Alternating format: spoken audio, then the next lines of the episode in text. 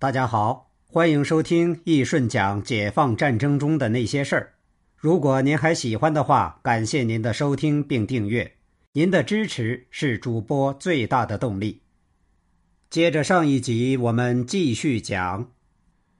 九月十九日下午七时，在六十四军临时军部宁夏富宁公司中宁办事处，曾思玉以中国人民解放军第十九兵团全权代表。马敦敬以国民党陆军第八十一军全权代表身份，分别在中国人民解放军十九兵团与国民党和平解决协定上正式签字。协定的主要内容是：一、国民党八十一军遵照指定地点集结，听后按民主制度和原则整编军队，并由人民解放军派政治委员、政治工作人员进行工作；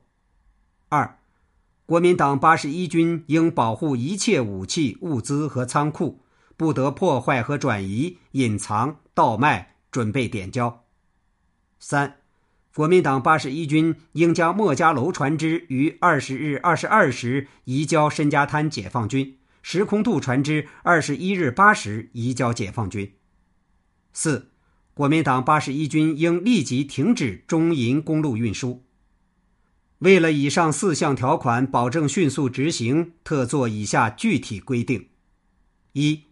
八十一军应立即将部队集结在中卫以东至李家营子、中卫以西至张家营子、城北王家营子以北地区给解放军驻防；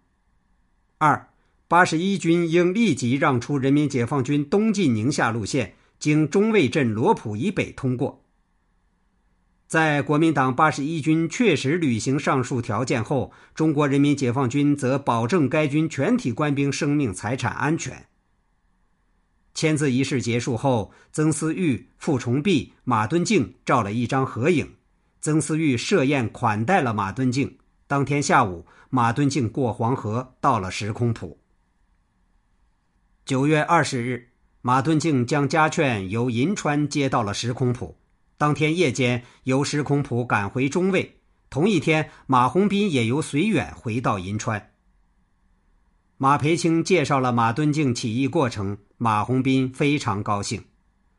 九月二十一日，马敦敬集合中卫官兵，宣布八十一军正式起义，全体官兵无不欢呼雀跃。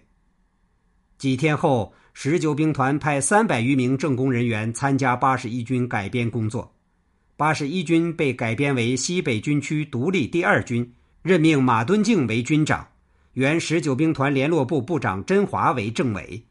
至此，国民党八十一军起义成功，马鸿宾父子为和平解放宁夏做出了积极的贡献。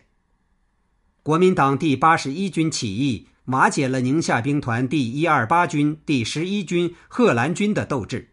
宁夏的第二防御带被解放军完全占领，为解放银川起到了关键作用。我们再来说说第二件事：俘虏叛逃的事件。解放战争期间，人民军队意气风发，气势如虹，以摧枯拉朽之势挥师各地，节节胜利。国军兵败如山倒，一败涂地，乱作一团。所谓的众多兵团不堪一击，大部起义。上至将军，下到普通士兵，纷纷弃暗投明参加起义，这是历史的主流。也有极个别不识时务、逆潮流而动者，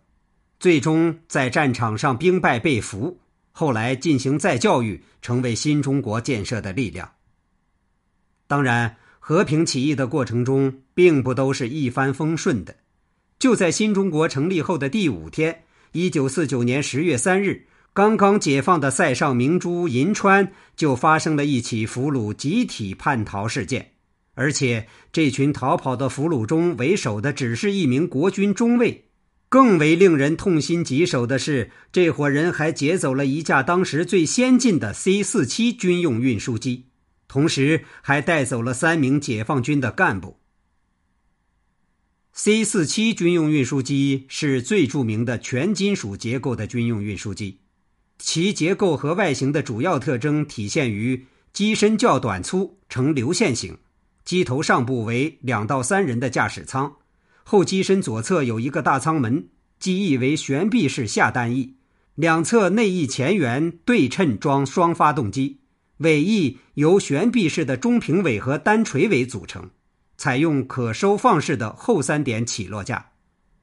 那么，这伙人是如何把飞机劫走，并同时也把解放军干部带走的呢？让我们一起回顾这段不同寻常的峥嵘岁月。一九四九年下半年，我人民解放军向西北进军，先是兰州解放。盘踞在宁夏的马鸿逵知道末日快要到了，便开始转移财产，后不断南逃，还裹挟部下做困兽之斗。就在这个时候，已逃至重庆的马鸿逵认为解放军的进攻速度没有这么快，便派出一架 C 四七运输机来宁夏接儿子及其财产。当飞机降落在银川西花园机场时，机组人员这才发现解放军已经接管了机场，他们一下子全成了俘虏，被安排住进了城里省政府的招待所。此时，刚获得解放的银川各族人民载歌载舞，欢庆翻身。大街上有踩高跷的、耍把戏的、划旱船的、唱歌跳舞的。尽管当时银川市只有一家发电能力很小的电灯公司，新华街一带仅有几盏微弱灯光的路灯，广场上灯光不足，但热情高涨的银川人民把芦苇湖中的秸秆捆起来当火把。当时没有鞭炮和礼花，为了营造夜景的欢乐气氛，宁夏修枪所的工人们从工厂搬来风箱、支口大锅炼生铁，铁水炼红后倒入做好的翘板小铁包里。晚会组织者让围观的市民退后，围成大圈。几个操作工人齐心协力，把翘板一头往下一挑，另一头翘板盛有铁水的小铁包顿时腾空而起，数米高。红红的铁水划亮新华街的夜空，宛如礼花盛开。银川人民沉浸在一片欢乐、喜庆和幸福的气氛之中。获得新生的银川人民举行盛大集会庆祝解放的热情，同时也感染了住在招待所里的六名 C 四七运输机的机组成员。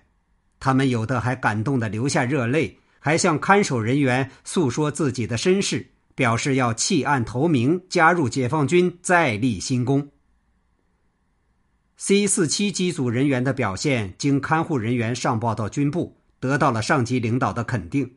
针对我军急需要这样的人才，为此，六十四军军长曾思玉还在百忙之中亲自接见了机组一行，勉励他们要弃暗投明，投身新的伟大事业。两下相谈甚气，还一起共进了午餐。这些人对着军长拍着胸脯表示要为新事业服务，表决心固然需要，但毕竟还不能叫人完全放心，因为家庭背景和复杂的身世之类一下子也弄不清楚。况且机组人员当然是重要的，但更重要的是这架先进的飞机。缴获一架飞机比俘虏一众人马更让人有胜利感。好，这一集我们就先讲到这里。下一集我们接着讲。